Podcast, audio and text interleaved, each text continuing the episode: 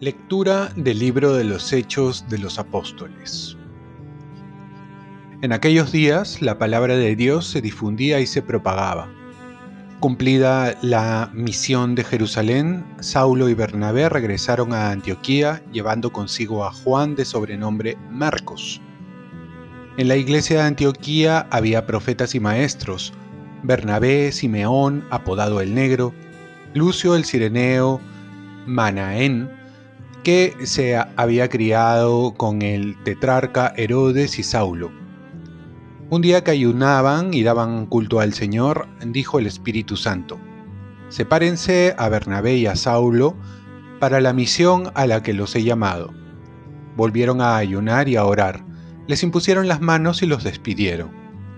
Con esta misión del Espíritu Santo bajaron a Seleucia, y de allí zarparon para Chipre. Llegados a Salamina anunciaron la palabra de Dios en las sinagogas de los judíos, llevando como asistente a Juan de sobrenombre Marcos. Palabra de Dios. Salmo responsorial. Oh Dios, que te alaben los pueblos, que todos los pueblos te alaben.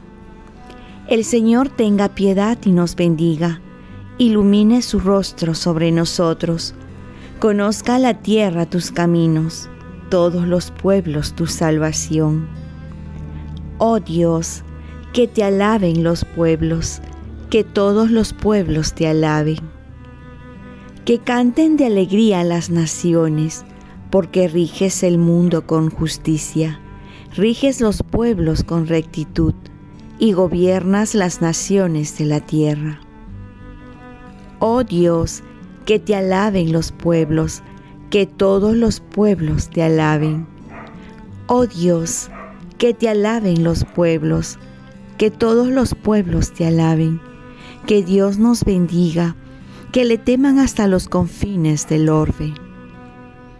Oh Dios, que te alaben los pueblos, que todos los pueblos te alaben. Lectura del Santo Evangelio según San Juan. En aquel tiempo Jesús exclamó, El que cree en mí, en realidad no cree en mí, sino en aquel que me ha enviado. Y el que me ve a mí, ve al que me ha enviado.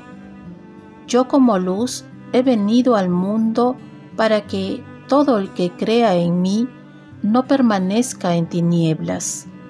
Al que escuche mis palabras y no las cumpla, yo no lo juzgo, porque no he venido para juzgar al mundo, sino para salvarlo. El que me rechaza y no acepta mis palabras, ya tiene quien lo juzgue. La palabra que yo he anunciado es la que lo juzgará en el último día, porque yo no he hablado por mi cuenta. El Padre que me envió es quien me ha ordenado lo que he de decir y hablar. Y yo sé que su mandato es vida eterna. Por tanto, las palabras que digo, las digo como me ha encargado el Padre. Palabra del Señor. Paz y bien. La fe es seguir a Jesús e invitar a otros a seguirlo. Juan nos presenta dos opciones, creer o no creer. El creer se asocia a la luz, el no creer se asocia a la oscuridad. El creer nos llevará a la salvación, el no creer tiene como fin la condenación. Uno puede pensar que creer es un movimiento intelectual que comprende solo saber que Dios existe y eso basta. Los judíos también creían en Dios, pero no se refiere a eso. El catecismo nos aclara que el creer es sinónimo de fe. Un hombre creyente es un hombre de fe.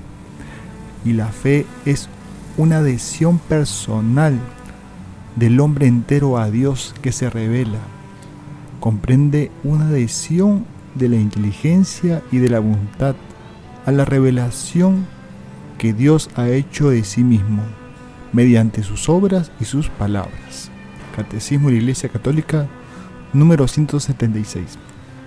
Esto comprende toda la persona, actos, deseos, voluntad, fuerza, volcada a Jesús en quien Dios se ha revelado. La fe es una respuesta libre del hombre a la iniciativa de Dios, también nos dice. Y Dios nos invita cada día a caminar en fe en cada circunstancia, en cada problema, alegría y tristeza.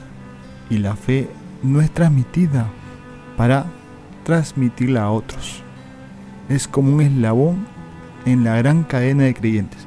Muchas veces queremos presionar, asustar, amenazar, someter a otros a que vivan la fe, ya sea hijos, familiares, y que acepten la fe. Y los resultados son negativos o duran muy poco. Porque la fe se ha de invitar, se ha de presentar con un testimonio de vida de amor y de alegría. De esta manera se contagia y de esta manera se acepta. Oremos, Virgen María, ayúdame a crecer en la fe y que pueda contagiarla con mi vida y así mucha gente logre aceptar gozosamente la invitación que Jesús le hace en su corazón. Ofrezcamos nuestro día. Dios Padre nuestro, yo te ofrezco toda mi jornada en unión con el corazón de tu Hijo Jesucristo, que siga ofreciéndose a ti en la Eucaristía para la salvación del mundo. Que el Espíritu Santo sea mi guía y mi fuerza en este día para ser testigo de tu amor.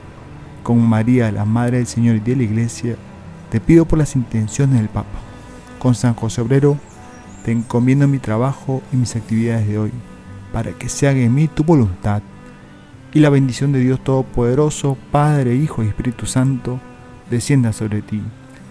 Cuenta con mis oraciones que yo cuento con las tuyas y que tengas un santo día.